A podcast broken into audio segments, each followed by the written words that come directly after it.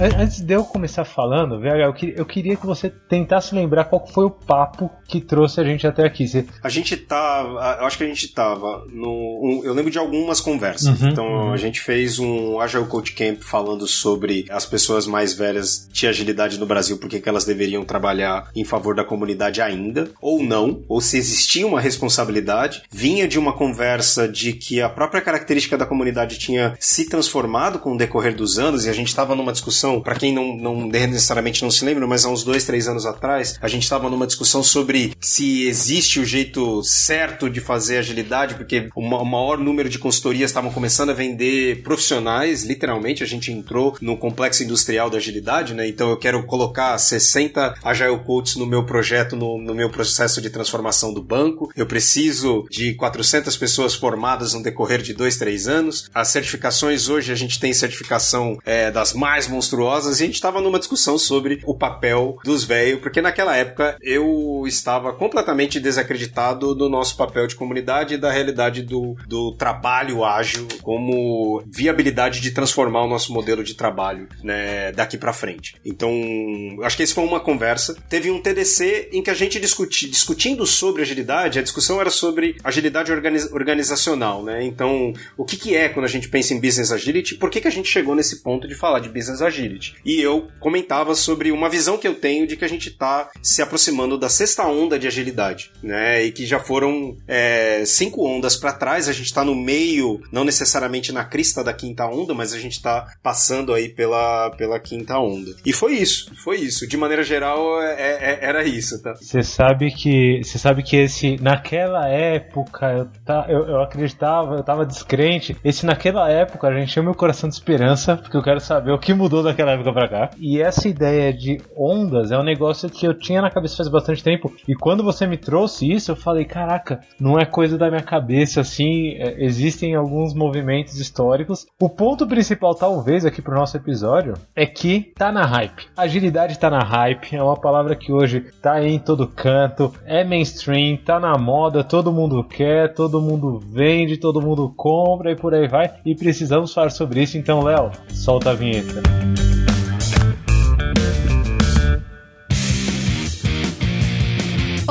Seja bem-vindo ao Love the Problem, o podcast oficial da Knowledge 21, ou K21 para você que já é da família.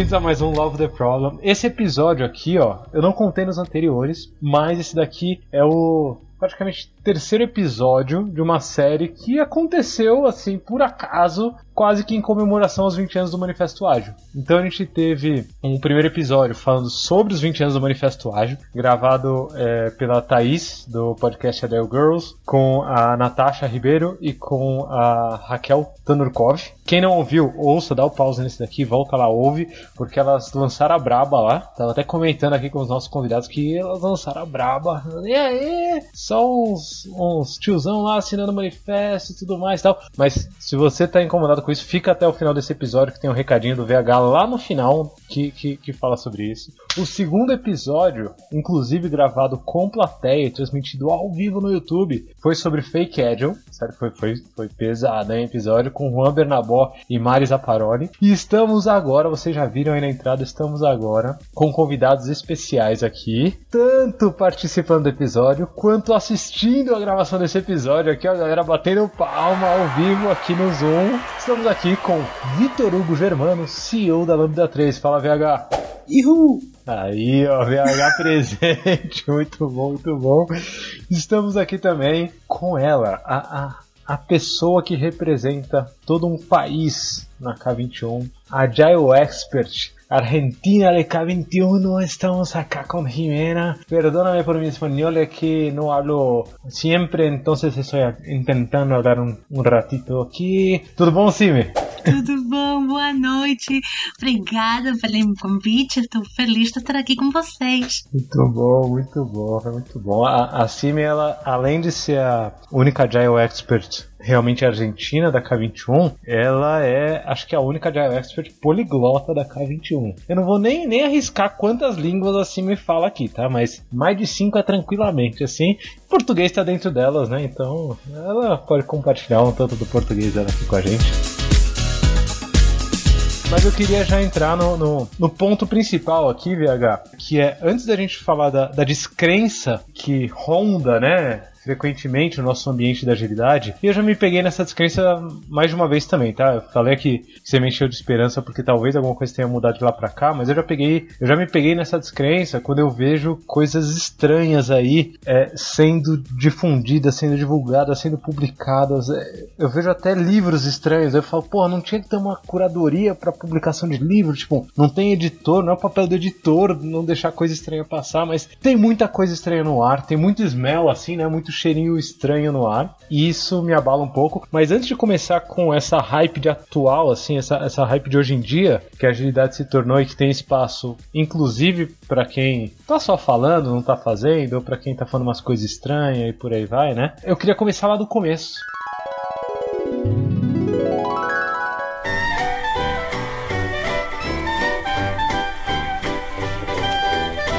É interessante a gente ter o VH e a Cime aqui, porque o, o, VH ele tem uma perspectiva dessa história de como a agilidade foi crescendo no Brasil e essas ondas no Brasil, e a Cime ela tem a perspectiva da Argentina, né? A gente consegue fazendo o paralelo e chegar numa perspectiva global de evolução da agilidade. Então, você falou sexta onda, VH. Eu não sei se esses sexto foi proposital ou não, mas eu queria começar lá da primeira. Qual foi a primeira onda da agilidade? Assim, naquele tempo que não era mainstream, naquele tempo que é, é era tudo mato, sabe? Quem, quem que chegou com o primeiro facão? Eu acho que tem uma. Vamos, vamos, falar assim, né? Se, se, você quer ler sobre a história de como aquele grupo se reuniu, o que ele vinha passando na, naquela época para se reunir, porque basicamente você tinha pessoas resolvendo problemas de projeto, numa época em que todo projeto era waterfall, uma época em que praticamente todo projeto dava problema, e a solução costumava ser a mesma. Pega todo mundo, coloca numa sala, trabalha incessantemente até conseguir sair do outro lado. E algumas pessoas começaram a se reunir dentro de uma comunidade de software que estava não só é, entregando software, mas estudando sobre engenharia e gestão de projetos para é, buscar formas diferentes. O pessoal começou a se encontrar porque a comunidade de desenvolvimento de software existe né, há muito tempo é, e começou a se reunir e discutir sobre práticas comuns que eles vinham fazendo. Resolveram se, se conectar num espaço e, e saiu de lá com o que eles chamaram de manifesto. Quando a gente pensa no Brasil, eu acho que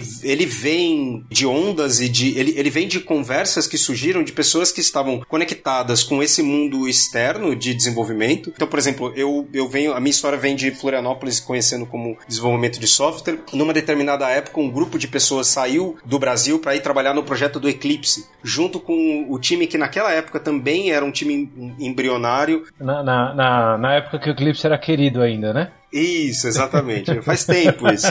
Mas é, era um time embrionário testando práticas de desenvolvimento de software, de teste automatizado, práticas de validação, não se chamava teste automatizado na época, né? Validação. E essas pessoas começaram a se conversar, e aí você vai ver pessoas como o Klaus, o Juan Bernabó, é, se comunicando e se organizando para falar sobre desenvolvimento de, de software de uma maneira diferente. No Brasil, a gente não tinha nenhuma condição de fazer grandes projetos waterfall, porque era muito caro e a gente ainda tinha uma, uma restrição muito grande de orçamentação para esses projetos de software, você tinha uma, uma falta muito grande de especialização em, em engenharia, gestão de projeto que, que conseguisse conduzir grandes projetos de software como tinha nos Estados Unidos, mas a gente estava ali passando pelos mesmos problemas.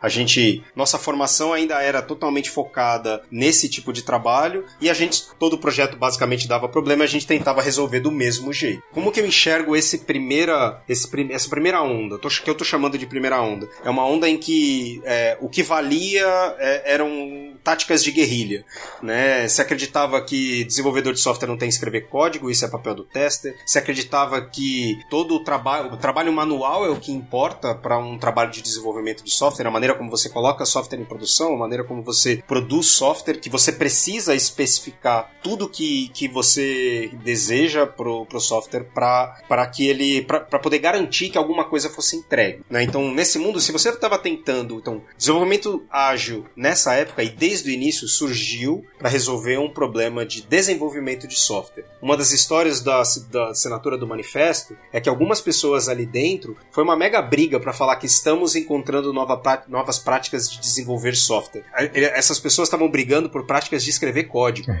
Então não, não existia nenhuma percepção de que por trás de escrever código tem todo um trabalho an anterior, tem uma, uma concepção mais global sobre desenvolvimento desenvolvimento de software. Não, cara, tava todo mundo querendo escrever teste automatizado e build contínuo. E é importante a gente estabelecer esse papel, porque lá na frente é que a gente começou a encarar essas premissas como talvez precisando de atualização, né? Então, mas no começo, e é, esse negócio surgiu para tentar resolver um problema de software, pura e simplesmente. Como a gente garante a confiabilidade do código que a gente escreve, como a gente garante que as pessoas conheçam de tudo que está acontecendo na aplicação, como a gente garante que eu não tenha que passar pelo aquele processo terrível que existia antigamente, que algumas empresas fazem até hoje, de homologação de software e colocar software em produção acaba levando mais tempo do que o desenvolvimento. O engraçado é que você tá falando tipo de final da década de 90, assim, né? A década de 90. 99 98, gente. Mas tem gente que tá ouvindo aqui e tá falando, ué, achei que era 2020.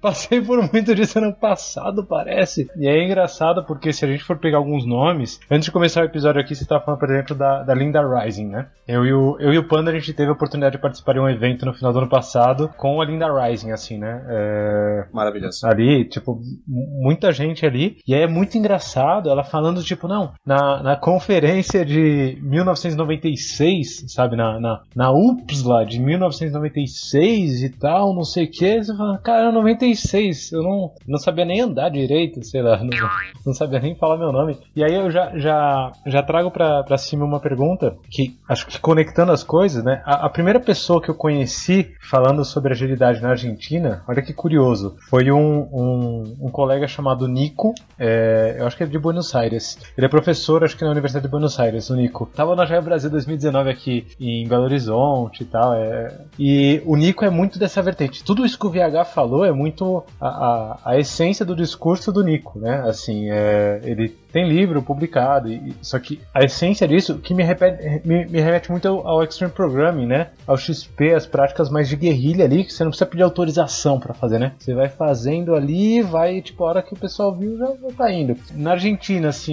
ainda existe essa essência que bebe na fonte dos anos 90, assim, final dos anos 90, ou é pura hype hoje, é puro mainstream? Bom, eu acho que estamos aí, temos esse, esse movimento que começou na Argentina como um grupo de jovens inquietos, idealistas, que estavam procurando melhorar o seu trabalho, é, nessa busca de, de como resolver os problemas de projetos de, de desenvolvimento de software. No momento, uh, o movimento uh, ajudou a esquecer tá? Essa essência. Mas eu aqui queria muito é, voltar para é, essa, essa troca de ideias que a gente na, na Latam é, chama de Ágiles, que é a conferência latino-americana de, de agilistas, que nos é, juntamos todos os anos, e tivemos uma conversa assim bem forte de, gente, estamos esquecendo essa essência. Se a gente não, não consegue voltar para essa essência, que estamos fazendo aqui? Então foi uma conversa bem poderosa de, gente, não é só hype, não é só uma mainstream não é uma buzzword, mas é, vamos voltar para a simpleza, a clareza da, do negócio. Tá?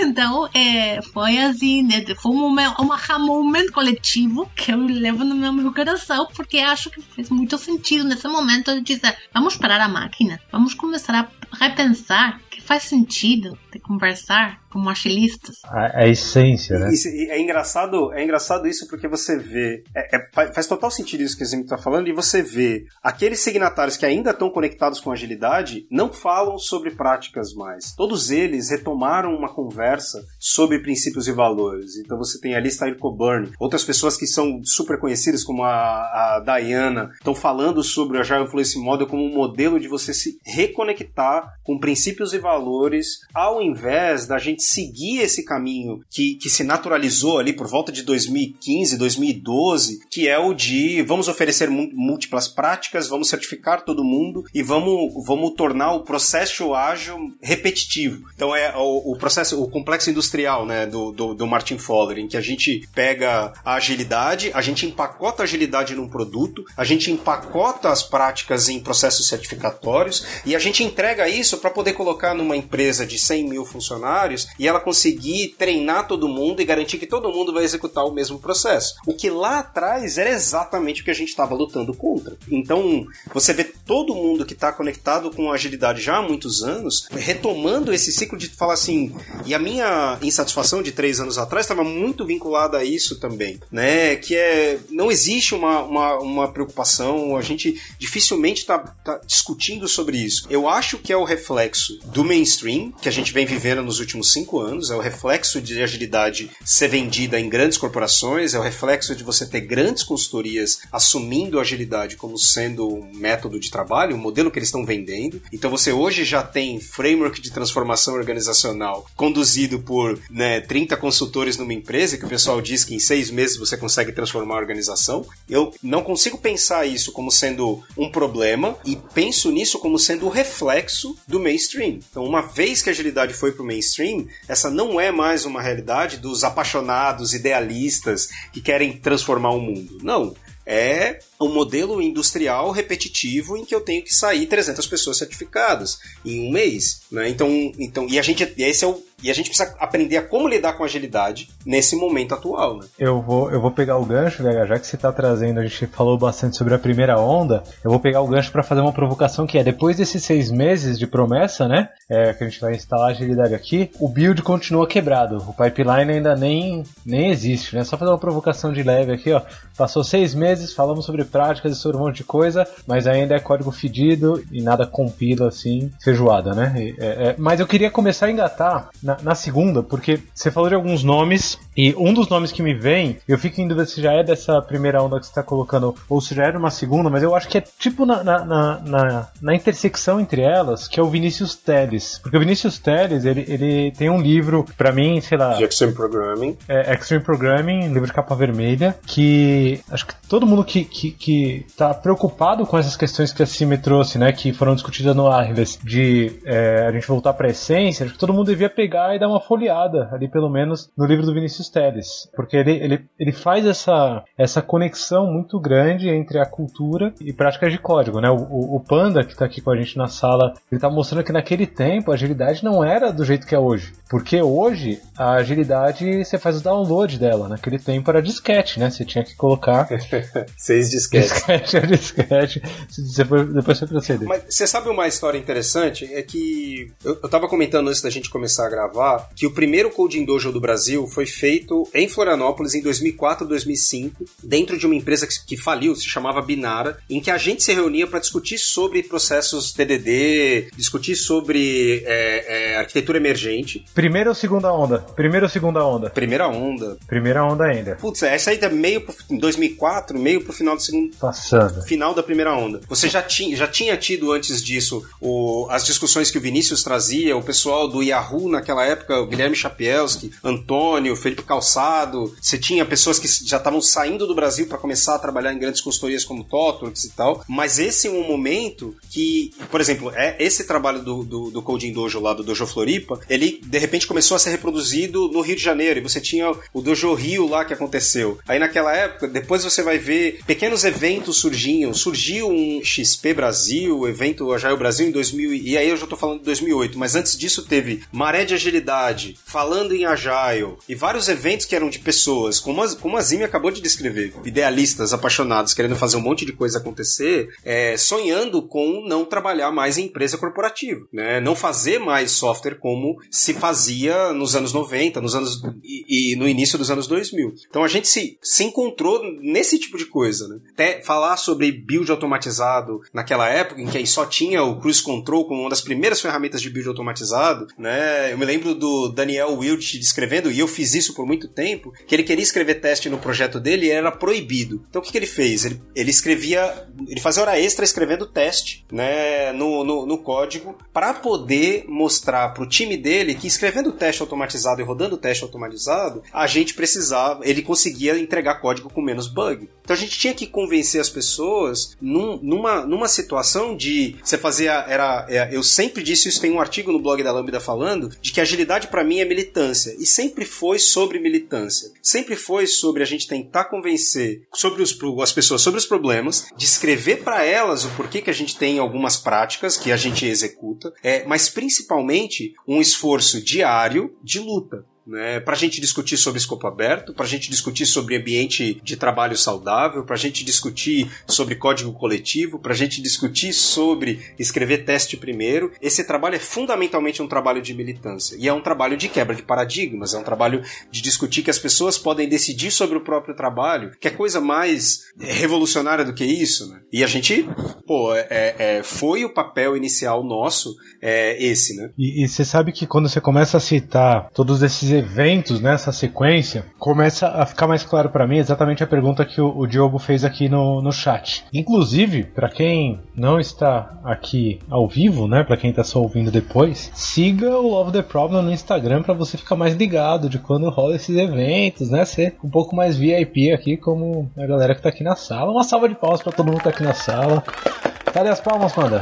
palmas, palmas, muito bom. Mas quando você começa a contar essa história, VH, eu começo a entender o papel das comunidades nessa evolução. Porque grande parte, e agora eu vou lançar pedrada, hein, provocações aqui, mas grande parte das coisas que eu vejo com cheiro estranho no ar de agilidade estão desconectadas dessa história. Então, qual que é essa história que você está me contando aqui? Começa com Vinícius Teles. Vou começar conexões simples, tá? Vinícius Teles, por exemplo, ele foi o, o, primeiro mentor do CFC. Hoje o CFC, já falei em outros episódios aqui, é um dos meus mentores dentro desse processo de agilidade forte, né? Assim, inclusive abraço o CFC aí, mas o Vinícius Teles mentorou o CFC. Você fala sobre é, maré ágil, é, já me vem o Renato Willi na cabeça. Renato Willi estava aqui outro dia em, em um episódio do Love the Problem. Então, existe uma rede que foi sendo ampliada com esse tempo e que tem conexão com o que a gente colhe até hoje, né? Assim, e as coisas estão conectadas. A maioria das coisas estranhas que eu vejo elas estão desconectadas dessa rede. É, é, aí que eu vejo o papel da comunidade. Assim, é, então quando eu falo isso, eu estou falando de Brasil, né? Eu tô falando alguns nomes aqui do Brasil, que já vem dessa primeira e segunda onda, né? O VH falou da primeira onda, Juan Bernabó, também estava aqui no episódio sobre Fake Agile. É, e, e, você, e você vai você vai ver essas pessoas se conectando é, e que normalmente vão acabar chegando em pessoas como o Vinícius, o Klaus e, e o Juan. É isso, você consegue fazer o, é, o, Você consegue fazer esse traço. O call stack, né? Faz o call stack aqui, vai voltando até. Isso. Isso, exatamente. O, o, Toledo, o Sabadágio, eles rodavam no FRJ lá, o Sabadágio, Dojo, todo sábado. E aí, se você for comparar provavelmente com Archiles, né? Fazendo o, o paralelo aqui com Latinoamérica é, hispanohablante, né? provavelmente essas conexões também existem. É, é, a galera que puxa o Archiles hoje, é, ou a galera que faz parte dessa rede, tem conexões com gente que naquela época também já estava, né, Simi? Totalmente. E também aí é, é, importante essa ideia, esse senso de, de, de, de dono da, da mesma comunidade, de trazer o histórico sempre. É, sempre perguntamos, é, fala aí, Alan Simon, fala aí, Juan Gabardini, como era ao princípio? Estamos bem? que temos que revisitar? qual é o papel da comunidade para promover essa ideia sustentável da agilidade. Sim? Sustentável. Sustentável, uma bela palavra. Agilidade sustentável. A gente está chegando no, no, no, no, período obscuro aí, no período talvez de menor fé, mas antes acho que ainda tem uma crescente muito boa. É, antes de ficar insustentável, acho que ainda tem uma crescente boa. Então, se eu estou pegando certo, VH, primeira onda ali, final de 90, começo dos anos 2000. Depois a gente pegou de uns 2004 ali até uns 2010, assim, 2008 e tal. O que, que você chama de terceira onda, VH? Não, a gente ainda não falou do início dos certificadoras do Brasil. Ah, marcante. 2009, né? 2009. Então, você vai ver o que acontece, o que acontece a partir, a partir de 2005, 2006. Né? Você vai ver que surgem as primeiras certificações. Então, o Manifesto Ágil foi assinado, logo depois surgiu uma empresa como a Agile Alliance, que é uma organização sem fins lucrativos que ajudou a viabilizar o evento que por muito tempo foi o maior evento de agilidade do mundo, o Agile Conference. E você vê também alguns desses dessas pessoas que estavam conectadas ali criar os próprios é, entidades de certificação. E aí você vê Scrum Alliance surgindo, aí você vê depois uma treta rola ali, surge a Scrum.org, como sendo as primeiras empresas que vão oferecer treinamento de certificação para Scrum Masters, né? Então, e aí você, nessa primeira leva, quem você vê se formando no Brasil? Você vai ver o Magno numa das primeiras turmas, você vai ver o Michel, né, numa outra turma, você vai ver, vai ver pessoas se formando e começando a trazer para o Brasil a, o processo de, de, certificação de agilidade, né? E você vai ver a própria K, K21. Acho que tem três grandes nomes ali, ó. É isso que eu ia falar, eu ia falar Magno, acho que os três primeiros nomes, né? É, não nessa ordem, mas Magno, Michel, Michel e Rafael Sabag né? Acho que são os, os três nomes ali que, que, começaram a trazer esse movimento. Que se formaram como CSTs, né? Mas os primeiros, os primeiros cursos, os primeiros cursos de certificação, se tinha muitas outras pessoas participando. Alisson tava bastante, o próprio Bernabó continuava, Yoshimi, por aí vai. É, exatamente. Yoshima, Bernabó, nessa época, nessa época a gente já tava com uma massa crítica muito maior, né? No momento que isso começa a acontecer, é aí que a gente se conecta por exemplo, com o Arles, com o pessoal da Ten Pines lá, o Emílio e a Alejandra, o Juan Gabardini, e, e começa a organizar eventos maiores. Então, 2008, quando tem Falando em Agile, a é, Arles de 2009, é onde você vê que, que a gente começa a ver uma, uma necessidade de ter um evento maior, né? De começar a se conectar numa escala maior. Você está chamando isso de segunda ou terceira onda, VH? Ou é a intersecção? Ou é a intersecção entre elas? É, é a gente está no meio de uma intersecção porque você começa a ver o CST se formando e seguindo independente, você começa uma primeira iniciativa de organizações como a CIA Tecnologia entregando projetos ágeis, a Tempine surgindo, entregando projetos ágeis na Argentina, e a gente começa aí sim ter cases, que até então eles, a gente ainda estava numa situação muito de, putz, como que as empresas vão realmente trabalhar com isso? É entrega de software realmente é bom? Realmente dá certo escrever teste antes? Realmente faz sentido? Aí você vai ver os cases que aí é, é meio que transitório um pouco antes, os cases do Yahoo discutindo sobre cultura, Globo.com surgindo como uma, uma força de cultura ágil e botando, é, começando a contratar pessoas, incentivar as pessoas a, a, a olharem para agilidade. Você vê uma maré de agilidade é, rodando o Brasil, então a gente foi para o norte do Brasil, para o nordeste do Brasil, para o sul do Brasil, para o sudeste, falando sobre agilidade em vários conceitos. Dessa segunda onda tem a revista Visão Ágil, que foi a revista que Manuel Pimentel cabeçou começou e que eu ajudei a organizar por muito tempo falando sobre questões técnicas, que ainda é esse momento assim, não somos mais tão malucos, algumas pessoas se interessaram por isso, começou a surgir um mercado, tem algumas empresas que topam a tentativa e você começa a ver os treinamentos surgindo. Então é aí que é aí que a gente começa a ver, se, se ainda não tem grandes organizações prestando atenção nisso, você ainda tem pequenas software houses trabalhando dessa forma, você ainda tem uma ou outra iniciativa interna que precisa lutar muito para acontecer, e é isso que eu estou chamando de, de né, segunda onda aí. Então os primeiros eventos, grandes eventos começam a surgir e é onde que a gente consegue começa a ver essa massa crítica ganhar um pouco de velocidade. Inclusive teve, teve o, o primeiro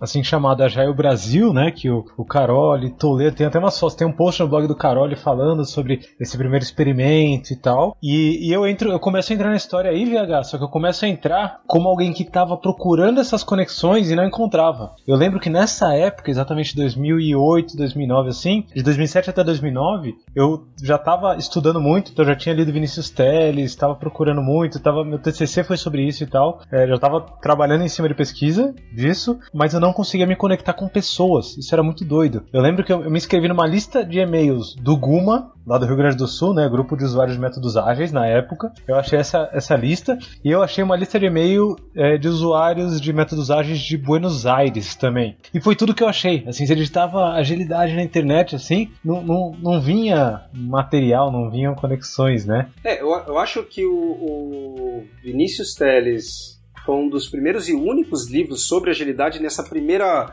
quase primeira década né, de atuação ali. Então a gente precisava se conectar através de comunidades, né? Você tinha, você tinha um monte de livro em inglês sendo escrito, Mary Pompedic, Alan Shalloway, David Hussman, Elizabeth Hendricks, um monte de livros sobre técnico, sobre desenvolvimento de software e começando a falar sobre processos, mas aqui a gente não tinha nada. Você tinha blogs, né? Sim, Argentina, o que, que tinha na Argentina nessa época? 2008, 2009, ali, 2000... Ah, tínhamos a é, o que chamamos Agiles Argentina, que é uma conferência anual. A gente começar a. que também tinha, ao princípio, tinha assim uma, um, um jeito bem técnico eh, depois foi perdendo também, foi, foi, foi esquecendo esse, esse, esse, esse, perfil.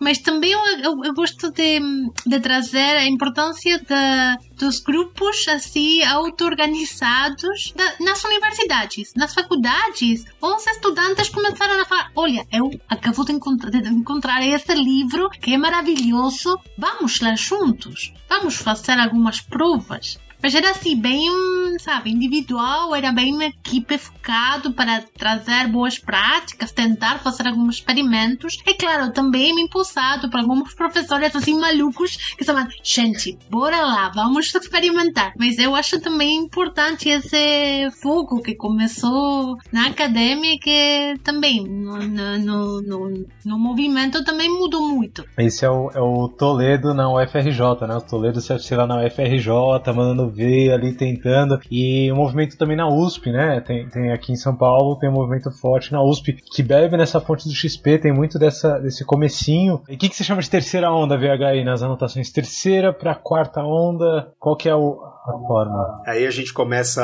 Aí, aí a brincadeira começa a ficar um pouco mais séria, né? A gente vai ver organizações a gente começa a falar de Scrum of Scrums, né? Então, aquele, aquelas iniciativas nas organizações que eram iniciativas incipientes, a gente precisa tocar um projeto que, que aqui vai dar um monte de problema, vamos tentar esse negócio, porque se a gente tentar do jeito que a gente sabe, nada vai funcionar, elas começaram, elas começaram a ganhar um pouco de corpo. Então, é a primeira vez que você começa a ouvir sobre transformação organizacional. Você ainda não, não existiam frameworks de transformação organizacional, não existiam frameworks de escala, é, escala organizacional, mas a, foi quando a gente começou a falar sobre escala. Scrum of Scrums, quando a gente começou a olhar para resultados um pouco maiores de trabalho, é aí que você começa a ver a Industrial Logic, por exemplo, é, ganhando bastante corpo com o Joshua Kerevsky falando sobre desenvolvimento de software e treinando agilidade num contexto muito maior de, de desenvolvimento. E é onde eu acredito que começa o complexo industrial da agilidade. Que é qual é a ideia, né? No momento em que grandes organizações se interessam por agilidade, você precisa é, acelerar rápido a repitabilidade dos processos. Né? Então, o evento como o Agile Brasil, quando a gente olha para 2011, 12, ele já está consolidado. Né? 2012 foi o evento que a gente rodou, se eu não me engano, em Brasília, né? em que a, o governo começou a falar sobre movimento ágil, né? em que a gente começou a ver iniciativas que realmente começaram a dar bastante resultado em diversos aspectos. Já começa 2012, 2000, então 2009 foi quando anunciou, por exemplo, a abertura da TOTWORKS no Brasil, que era um player que naquela época tinha as principais vozes sobre agilidade. Você tinha Martin Fowler falando sobre agilidade pra caramba. Você tinha essa iniciativa internacional de a gente começar a pipocar, né? Na, na Argentina, na Colômbia, no Peru, no México, falando sobre desenvolvimento de software desenvolvimento ágil. 2012, isso já é realidade. É aí que começam a chegar as grandes consultorias. As principais consultorias começam a se interessar. Você vai ter empresas que começam a oferecer grandes serviços de consultoria ágil. É o momento em que você tem a Teamware como uma, uma empresa de consultoria do, do Juan Bernabó, né? Com, como uma empresa de consultoria oferecendo serviços na América Latina e no Brasil.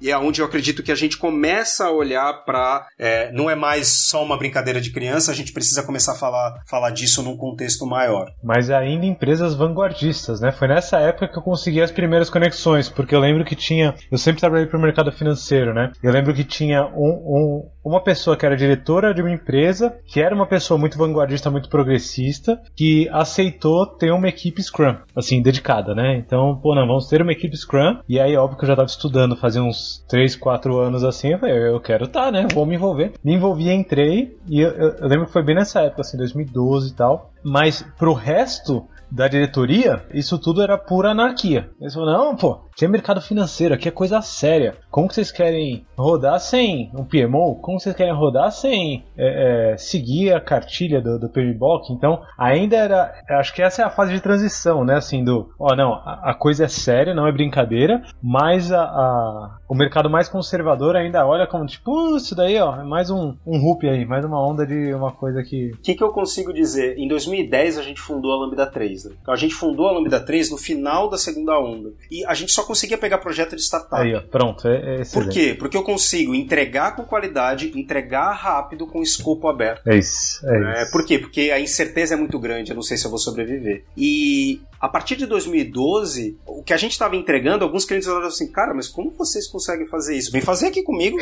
Pô, eu preciso de qualidade nas minhas entregas. Ninguém consegue, ninguém consegue colocar um negócio em produção. Vocês estão falando de teste automatizado, integração contínua? Pô, vamos tentar fazer. Né? E, foi um, e, e, esse é um momento mesmo de, de, de bastante transformação, inclusive nas empresas que começaram a oferecer serviço, serviços ágeis no Brasil. Né? Então você tem a K21 se consolidando pra é caramba nessa época. Você é tem tem. É, você tem a empresa do Magno, a. Como que chamava? AdaptWorks. AdaptWorks. Né, também entregando, também entregando bastante, bastante é, treinamento. E aí sim a gente começa a ver algumas empresas começaram a se direcionar para esse caminho de entrega. Mas, de novo, a gente está falando de um mundo que ainda é underground. Que ainda é, vamos falar de startup. Ainda é, ainda é guerrilha, ainda é guerrilha, no final ainda é. Ainda é guerrilha. Eu, eu, eu costumo definir assim, ó. Primeira onda, a gente está falando de, cara, vamos tentar alguma coisa muito louca porque as coisas não estão funcionando. A segunda onda é, cara, gostei desse negócio de agilidade, vamos rodar num time? A terceira onda é, pô, e se a gente botar dois times? Qual, qual os desafios? Qual o caminho? Né? E aí, e, e, é onde que é esse momento aí que tá, que, que tá surgindo, né? Foi nessa época que eu lembro que eu consegui fazer a, a, a, as primeiras conexões com todo esse histórico, né? E de novo, essa, essa coisa de conexões é importante, né? não tô falando aqui de networking, tá, gente? Não tô falando de entregar cartãozinho e, e se apresentar e apertar a mão, não. Eu tô falando de você se inspirar em pessoas, né? As primeiras inspirações para mim tangibilizadas em pessoas vieram nessa época, porque eu lembro que eu decidi fazer o Certified Scrum Master da K21, essa história conta direto, assim.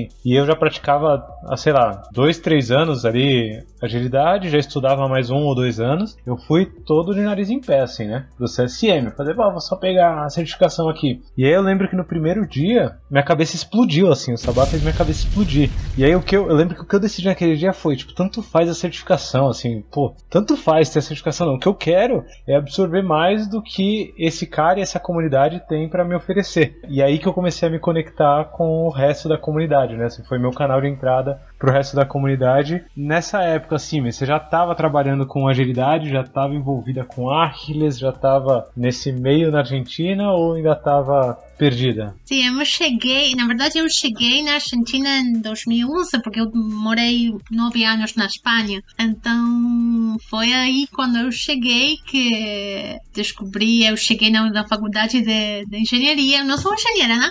Mas eu cheguei aí, então era olha, eu quero isso, eu quero muito isso. Para mim isso faz muito sentido. E também ainda era assim, bem subterrâneo, sem, sem fazer muito barulho, porque os grandes diretores olhavam assim de, de, de, tipo, sim, com muito assim, com cuidado, é, pensando, ok, se eles podem me entregar ótimo, mas eles estão ali, nós estamos aqui, nós fazemos as coisas sérias, eles estão fazendo a coisa bem perfeita, não pergunte pelas dúvidas que não seja contagioso, tá? Mas, na verdade, sim, é, eu acho que é importante essa, essa, essa, essa troca, essa conversa que começou a girar, é a fazer cada vez mais importante trazer boas práticas. Você, BH, falou de Time Pines, então Aí era, cara, vocês podem, é verdade, é possível ter uma empresa ágil, na verdade, porque eu posso compreender o desenvolvimento de software ágil, mas é possível ter uma empresa, tudo uma empresa, pensando, alinhada com agilidade. Então, esse foi esse primeiro momento de compartilhar, sim, é possível, vamos trazer cases, vamos trazer casos de sucesso, sabe? É, é, é as faíscas, né? as primeiras faíscas de sucesso acontecendo num nível não tão local quanto simplesmente um time. Interessante, porque já começa a rolar dinheiro, né? Assim, a gente tá começando a falar de dinheiro mais pesado, né? É, e aí começa a treta. Em cima, assim, né? O dinheiro tá começando a entrar, porque eu fui lá, eu paguei, né? Eu paguei certificação, tem gente ali que paga e, e gente pagando. A própria Lambda aí, né? As startups ali estavam conseguindo fazer a coisa acontecer, mas vendo que dá certo, o mercado vai aquecer acontecendo, né? Exatamente. E aí a quarta onda, qual é que é, VH? É, eu só ia comentar que é na terceira onda que a gente começa a falar quando que a agilidade vai acabar. Tem até, eu até coloquei no chat um slide de 2011 que eu falei no TDC qual que seria o futuro da agilidade. É, nessa época, entre 2009 e 2011, a gente já estava falando sobre quanto tempo vai durar a agilidade. Né? A, a experiência da, da Ten Pines na Argentina é sensacional e ela é totalmente contemporânea porque a gente trocava muita ideia junto com o Emílio e a Alejandra da experiência da Lambda em ser uma empresa ágil. A gente já via essa, esse caminho natural muito antes de, pô, se eu consigo ser auto-organizável no meu time de projeto, por que, que eu não faço isso para organização? É, assim, é, é, a, é a, a, consequência lógica de olhar para times autogerenciáveis é olhar para empresas autogerenciáveis, né? E foi, foi um dos motivos do porquê que a gente montou a Lambda, né? E, e totalmente conectado com outros movimentos que vinham acontecendo ao, ao, redor do, do, da América Latina. Né? E esse texto, esse, essa apresentação que eu citei de 2011, é, por, por que, que a gente começa a falar sobre o final da agilidade? Porque você começa a ver aquelas pessoas que estavam já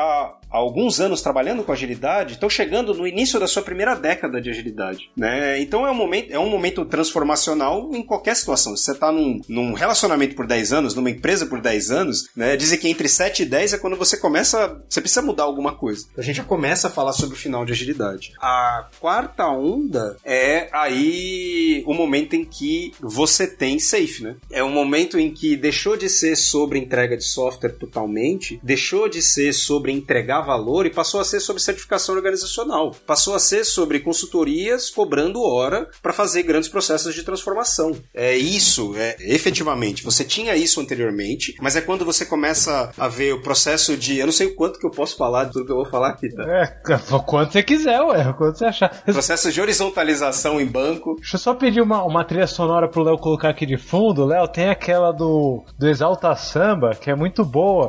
Sincericídio. Né? Aquela do Exalta Samba, assim, ó, que dá pra colocar assim, ó.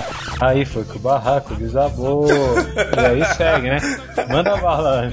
não, não, mas é, é, é, quando você começa a ver assim, começou a ser rentável. Agilidade em diversos aspectos. A gente criou um metamercado de agilidade, que é eu monto a minha consultoria, eu vendo horas para falar sobre agilidade, eu entrego treinamento para falar sobre agilidade, eu entrego consultoria para falar sobre transformação ágil e deixou de ser sobre software funcionando como medida de progresso. E começou a ser muito rentável isso. E tá tudo bem, tá? Eu, eu, eu não, essa não é uma, essa é uma fala sem julgamento. É, faz parte do processo de mainstream que exista um mercado em cima do propósito que a agilidade foi formada. Isso aconteceu com é, CMMI, isso aconteceu com, com, outros processos, e isso aconteceu com o processo de reengenharia é, que a gente teve nos anos 90. Né? Então, aconteceu também com a agilidade. O que, aconteceu? Uma empresa como grande banco brasileiro, num processo do que eles chamam de horizontalização, precisa mudar sua estrutura organizacional para lidar com essa realidade de entrega de projetos. Você começa a ver grandes empresas sendo formadas, como a, a própria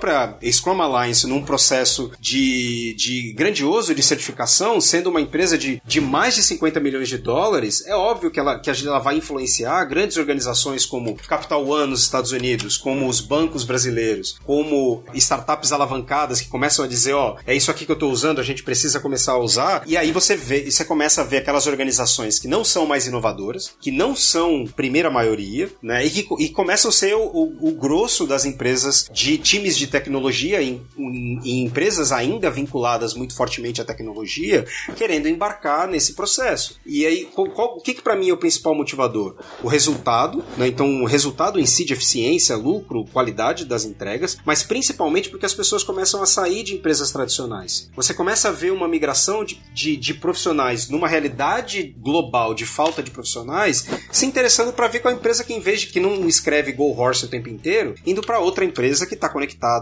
falando de qualidade de software, falando de teste automatizado, olhando para novas tecnologias que só conseguem ser usadas se o seu parque tecnológico é adequado a fazer mudanças rápidas. Então você percebe que a agilidade acompanhou esse momento é, tecnológico de inovação. Então você tem lá o Lean Startup surgindo no início dos anos 2000 ali, aquela primeira metade, da primeira metade da primeira década, é, e ela começa a ganhar corpo e todo mundo quer ter entregar software em produção como a, a Amazon entrega, como o Netflix está entregando. Mas não dá para fazer isso nas organizações que existiam naquela época. Até nas atuais também não dá, né? Mas é, você começa a ver isso como a quarta, a quarta onda. É aí que a gente começa a falar sobre safe, trade release, é aí que o PMO começa a se coçar, né? Porque na terceira onda, o PMO ainda estava assim, não, não dá para ter organização sem PMO.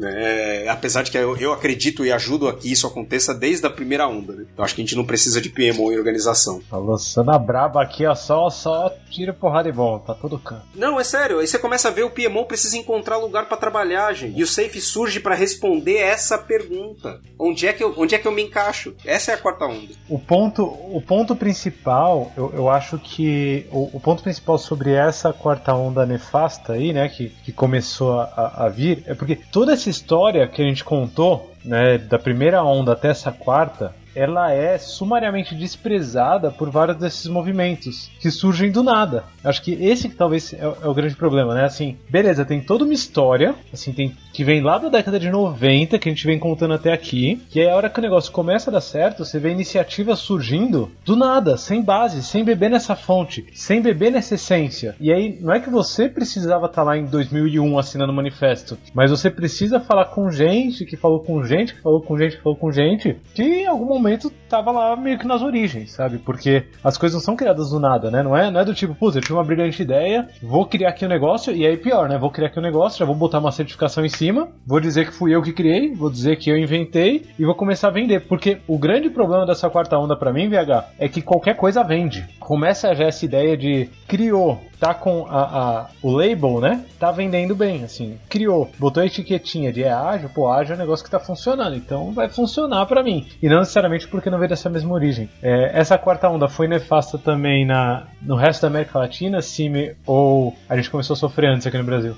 É, não, não, era, temos paralelos é, doidos também. É, na verdade, eu estava lembrando que quando eu cheguei no meu primeiro Scrum Day no Peru, eu, para mim foi terrível que eu olhei que muitas pessoas estavam usando uma camiseta que falava Scrum Monster. E para mim foi terrível, porque posso perguntar para a camiseta, por favor, por que você.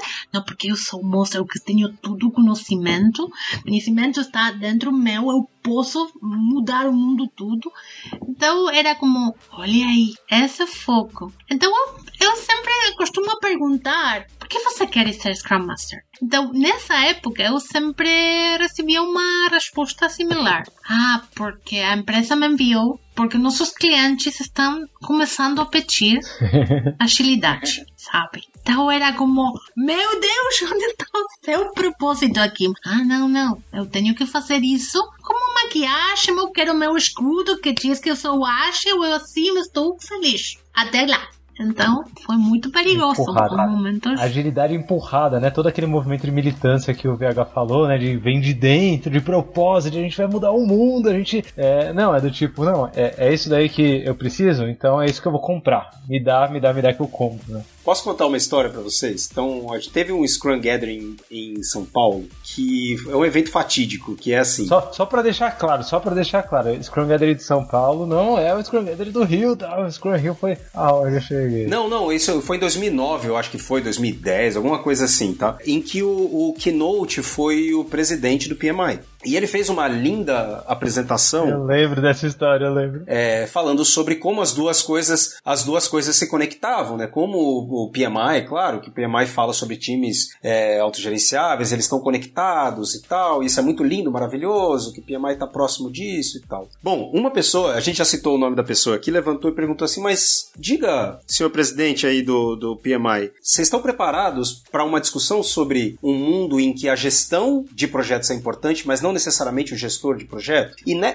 com essa pergunta, a resposta do presidente do PMI foi: não, mas as pessoas, a gente precisa dizer o que as pessoas têm que fazer, porque esse negócio aí de auto-organização não funciona, porque a gente não tá aqui para isso, né? E, e, foi assim: foi o maior momento de vergonha alheia quando a pessoa comete um, um, né, um sincericídio desse. Então ele estava ali numa organização para falar sobre o evento de autogestão, times autogerenciáveis e tal, até o momento em que é confrontado nos seus valores, né? ou melhor, no seu incentivo, né? Porque o PMI é o instituto do gerente de projetos, né? Não da gestão de projetos. Né? Claro que muita água passou depois de lá. Para eu fazer uma, uma, uma, referência e um disclaimer, a gente na, na Agile Alliance ajudou a escrever e a apoiar e, e aprovar o PMI Practice Guides, justamente para poder evitar que esse negócio fosse construído sem um olhar né, focado de valores da, da, de agilidade. E foi um negócio super bem sucedido sucedido para a comunidade toda de gerência de projetos. Mas nesse momento você começa a ver os oportunistas, né? Aquelas pessoas que entendem uma oportunidade de negócio e toca o barco, vamos vender e tá tudo bem. Eu, eu vejo isso como assim, faz parte. A nossa discussão, Lula, naquela época era muito do tipo, cara, a gente deveria ter a polícia do ágil.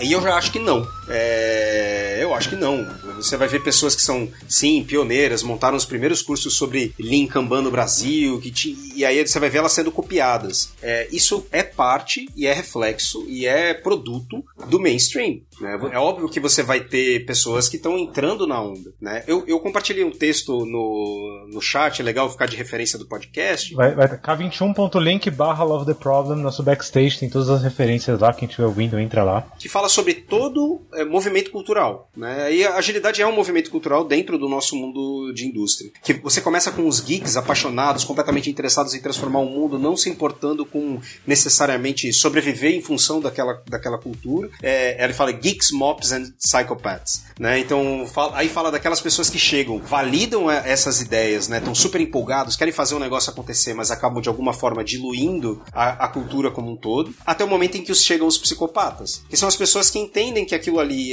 é possível gerar valor, dinheiro, né? É possível gerar dinheiro disso, e elas vão, elas vão querer explorar essa cultura de maneira a gerar dinheiro. Isso acontece em todos os movimentos culturais. Então, toda vez que uma comunidade quer né, espalhar a palavra e crescer e ampliar o impacto, esse tipo de coisa vai acontecer. Né? E a gente precisa aprender a lidar com isso. Quarta onda é isso. Né? A gente precisa formar 400 Agile Codes, como eu vi num cliente que tinha precisava formar 400 Agile Codes num time de 1.200 pessoas, para tocar um time de projetos de 1.200 pessoas. E aí você pensa assim, que tipo de agilidade é essa? Né? Mas ela passou a ser, né, novamente, a história da apertação de parafuso. Depois da nossa conversa, eu, eu comecei a, a, perceber, assim, essa aceitação faz muito sentido, até pra gente cair no moral, não cair no moralismo, né? Acho que essa palavra, quando você falou, até citei em algum outro episódio, quando do fake agile, pra gente não cair no, no moralismo disso é certo, isso é errado, mas ao mesmo tempo desconfiar e não incentivar, acho que são, são dois pontos importantes, né? Assim, se, se você percebe um cheiro ruim, percebe que não tem alguma coisa ali que, que realmente se encaixa com toda essa história que a gente contou. Acho que desconfiar não incentivar é o mínimo, mas também não vou levantar a bandeira de isso daqui tá errado, isso daqui tá certo. Isso daí é, é não, não rola, né? Já tem que aturar a polícia vegana, se tiver a polícia da agilidade, ferrou. Eu não vou conseguir viver, não. Quinta onda, VH, 2016. 7. A gente começa a ver a falha das grandes, das grandes iniciativas ágeis. Então é o momento em que, por exemplo, a Intel joga fora toda a iniciativa dentro, com mais de mil pessoas envolvidas na iniciativa de transformação ágil. Você vê a Ericsson dizendo que não teve um, um bom resultado, mas vai manter uma parte da iniciativa. Então você começa a ver o resultado. É quase como cresceu tanto. Da, da quarta onda, né? Da, da, do final da terceira e da quarta onda.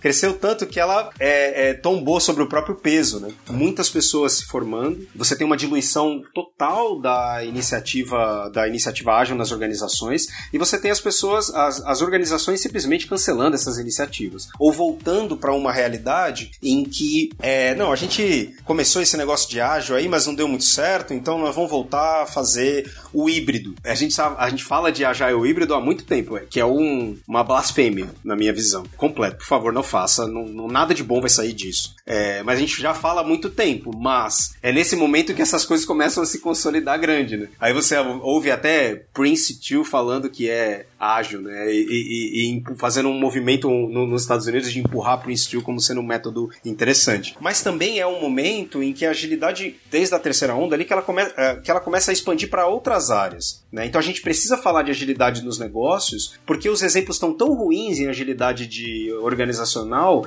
que a gente precisa mudar o foco. Aí você vê as grandes consultorias falando em, em business agility. Aí você vê Safe se direcionando para colocar o X dentro do processo de, da, da certificação. E você começa a surgir uma inimizade quando a gente fala sobre alguns conceitos de agilidade. Não necessariamente não queremos fazer, mas você começa a ver esse pequeno movimento, pequeno, hoje em dia já nem é tão mais pequeno, mas você começa a ver as pessoas criticando as iniciativas de agilidade de que elas não servem para nada. A ponto de que você vê um monte de empresa, de grandes startups, big techs, dizendo que não fazem ágil. Por quê? Porque a agilidade foi tomada por essa questão de certificação e dinheiro e não focar nos princípios. Né? Então a gente não consegue. No, você pega um release train de qualquer grande organização, ele não é diferente do CMMI de 2009 e de 99. Né? Então cara, é, a gente é, é, é, cíclico, mas eu acho que é também esse aspecto de uma vez que a gente entra nesse movimento de mainstream, venda, lucro, expansão, é natural, né, que, que esse tipo de coisa aconteça. Grandes consultorias, né, grandes consultorias de estratégia, né, McKinsey, Bain, blá blá blá, é, todas elas começam a oferecer agilidade, a oferecer agilidade dentro dos seus portfólios, é um exemplo de que a gente está chegando nesse momento, grande momento de transição aí. A cena na, na Argentina nessa época, assim, porque aqui a gente tá falando de 2017, 18, ali, né? 2019 e, e, era mais ou menos quando eu comecei a discutir isso com o VH, né? Assim, nessa época começaram as, as principais discussões. Na Argentina, a, a cena estava muito diferente, Simi, ou lá, lá, tomou o mesmo rumo, é um movimento global ou as coisas conseguiram ser diferentes por lá? Tomou é, impulso com esse movimento global e também começou a exportar, que para mim isso também é, fica curioso, porque muitos dos treinadores argentinos decidiram é, ir para a Europa.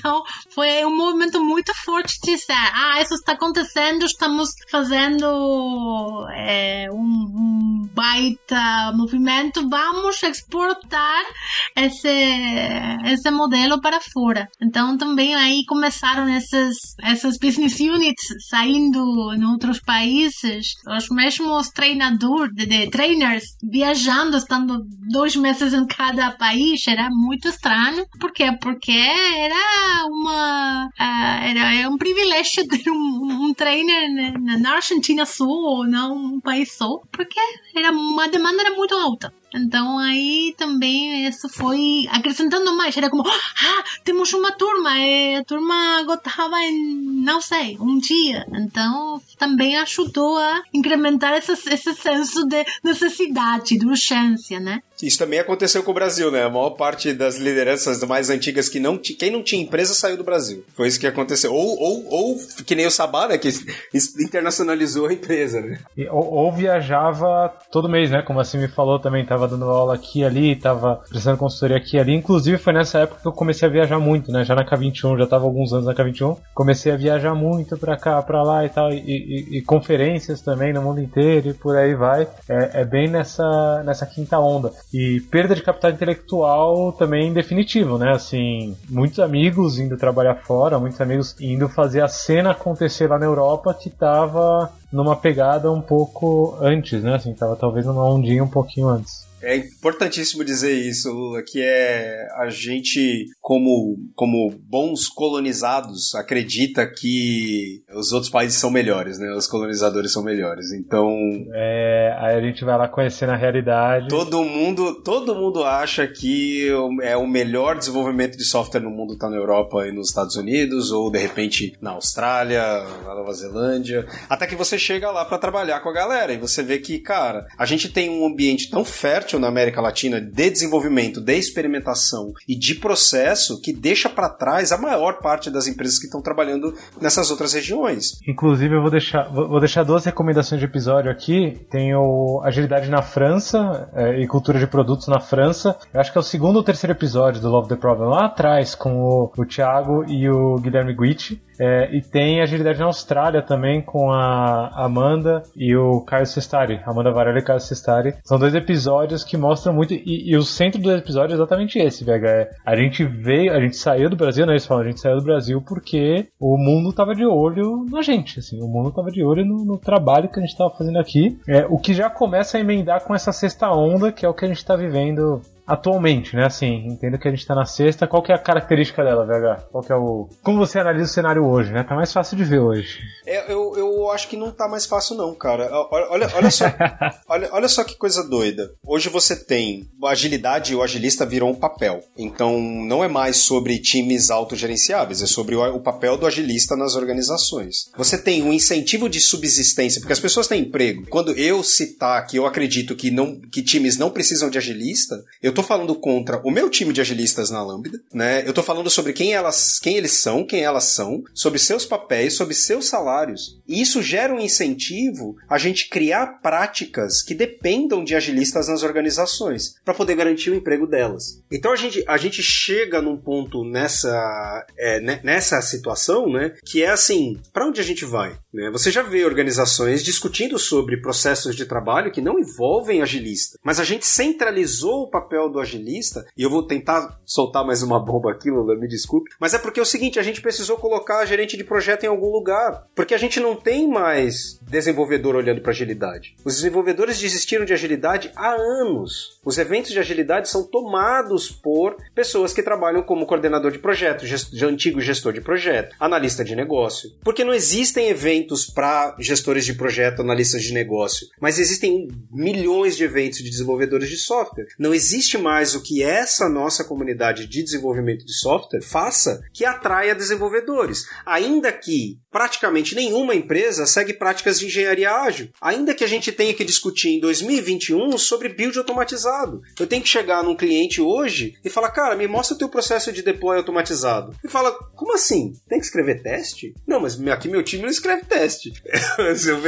É, eu, sei que eu pareço pessimista, de verdade, gente, mas é que chega um momento em que gente, é, eu, nesse momento eu, eu, estou totalmente conformado de que desenvolvimento ágil como né, movimento cultural, comunidade e tal, desistiu de desenvolvimento de software. E a gente está focando em demais várias outras coisas. Ainda que existam né, pessoas, eu sei que o Lula ainda continua um desenvolvedor de, do coração, né? Ainda que a gente ainda tenha esse papel, a gente diluiu tanto as discussões sobre desenvolvimento de software dentro dessa comunidade a ponto delas desaparecerem. Quando a gente organiza a, a, a Agile Conference, quando a gente organiza o Agile Brasil, quando a gente organiza os outros eventos como Deliver Agile, que a gente construiu nos Estados Unidos agora, é para tentar retomar uma comunidade de desenvolvimento de software que desapareceu. E essa é a realidade dessa sexta onda. Eu não me enxergo como desenvolvedor mais nessa comunidade, porque a gente não fala sobre práticas de, de engenharia de software mais. E é uma generalização fraca, tá? Eu sei disso, é uma generalização fraca.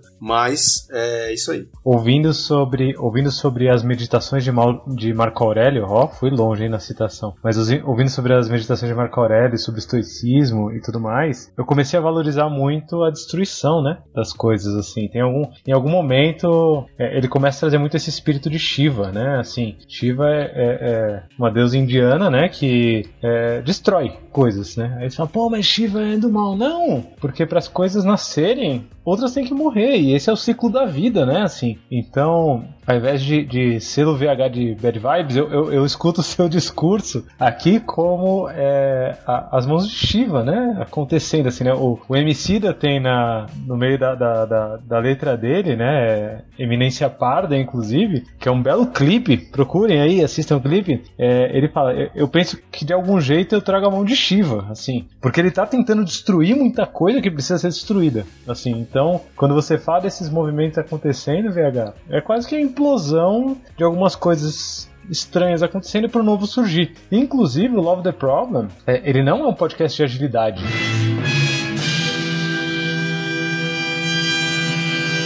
Agora eu acabei de perder metade da audiência, desculpa, gente. Desculpa as bad news.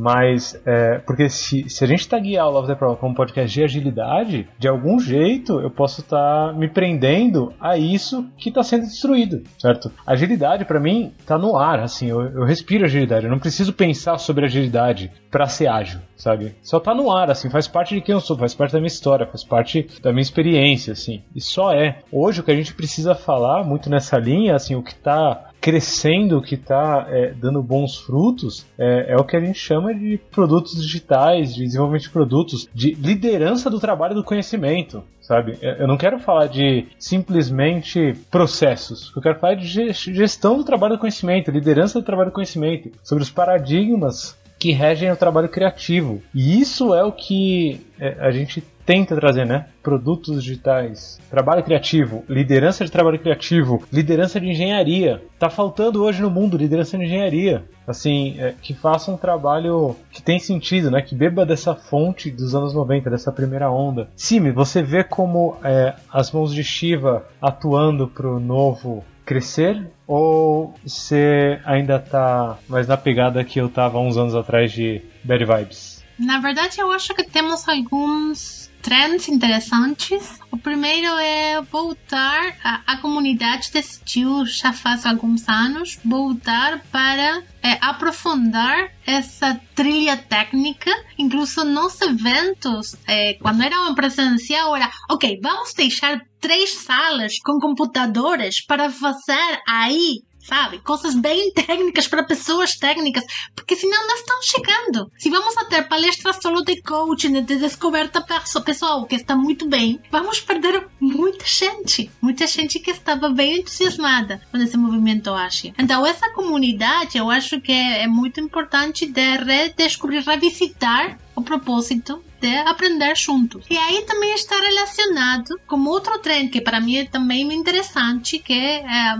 conhecemos como Agile Beyond Business. É como aplicar agilidade em outras organizações, em outros setores. Estamos falando de governo, por exemplo, estamos falando de cultura geral. Como podemos aproveitar esses, esses aprendizados contínuos que a comunidade tem para acelerar o processo outras organizações. E também aí, para mim, ficou muito interessante essa, quando chegou a pandemia, no Latam, a gente começou a reunir-se duas vezes por semana na comunidade de prática. Era às 10 da noite, então era. Você estava aí porque você era um, sabe, um verdadeiro é, entusiasta da agilidade. Entusiasta, isso. isso. Por quê? Porque te, é, estava organizado pela comunidade de Panamá três horas antes, então, para eles tinha, tinha que ter final, fechado o dia de trabalho, então é toda segunda, toda quinta a gente começava a lançar um experimento, é experimentar, é fazer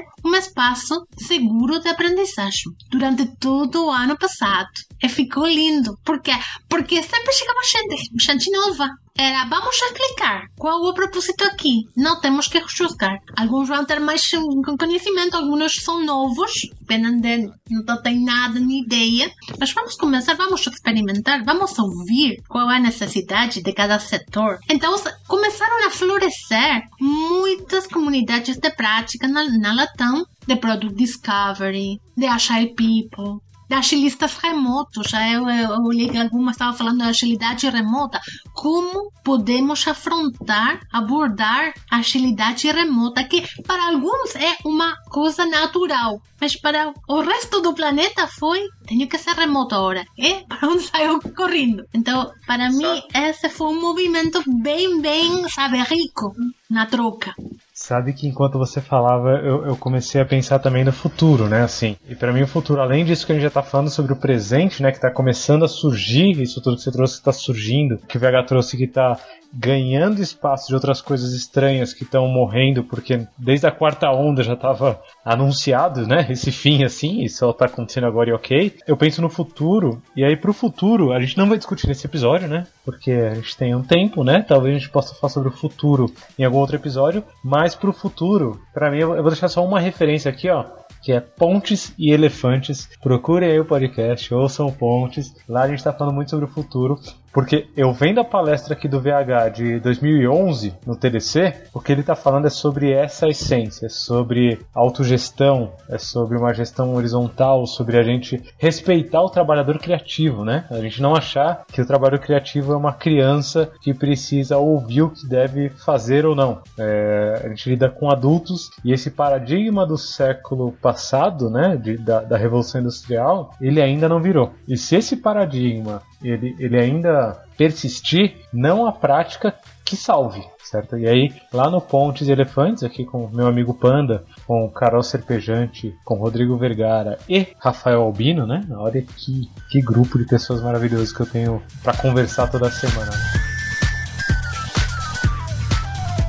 VH, Simer, muito obrigado por essa uma hora. A gente tem vários ponteiros para outros episódios, né? Sim. Inclusive, VH já vai deixar aqui gostinho de alguma coisa. Fala aí, VH. Não, o que eu vou comentar é. Vale a pena vocês assistirem a palestra do Joshua Krievski de três anos atrás. Ele fala assim: por que, que a gente ainda faz sprint? Scrum tem 15 anos, 20 talvez. Scrum é o tradicional. Ixi, Scrum é o tradicional. Não tem por que a gente estar tá falando sobre isso agora. Não tem por que a gente estar tá falando sobre essas questões agora. É, eu, ia comentar que faltou a gente falar sobre a divisão da, da comunidade como um todo, né? A partir do racha ali de Kanban e Agile. Faltou a gente falar sobre outros, outros eventos que aconteceram aí no decorrer desses, desses últimos anos.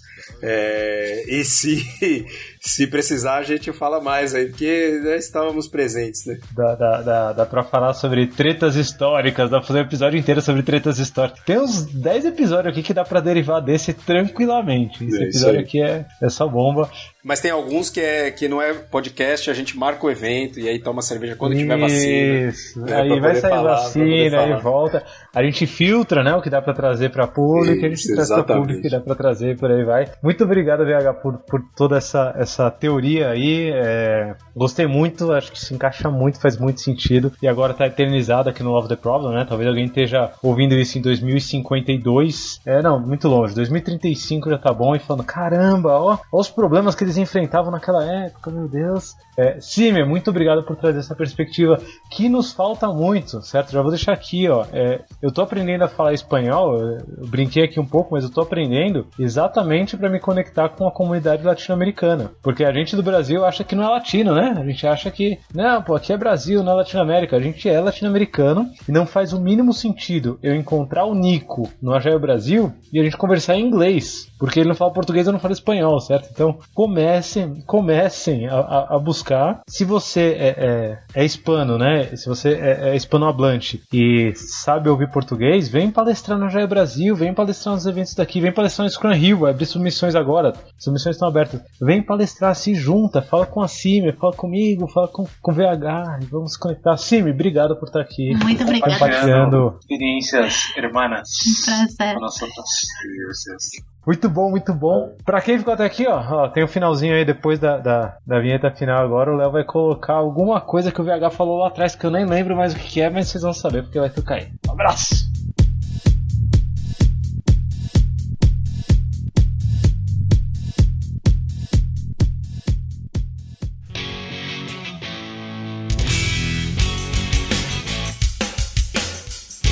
Você acabou de ouvir mais um episódio do Love the Problem. Esse podcast chega até você com o apoio da Knowledge 21. Confira mais um k21.com.br.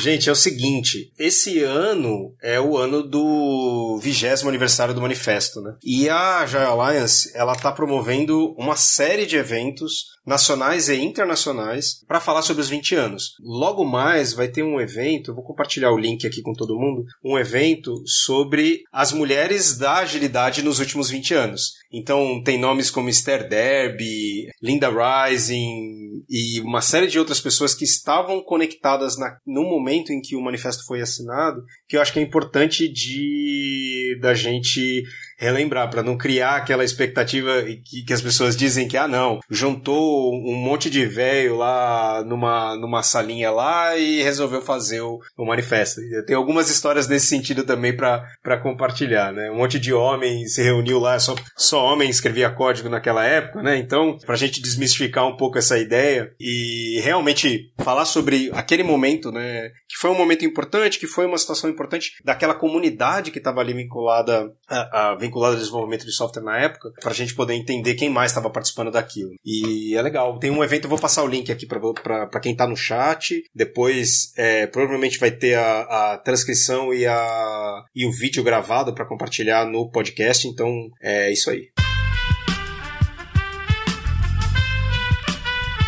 Esse podcast foi editado por Aerolitos Edição Inteligente.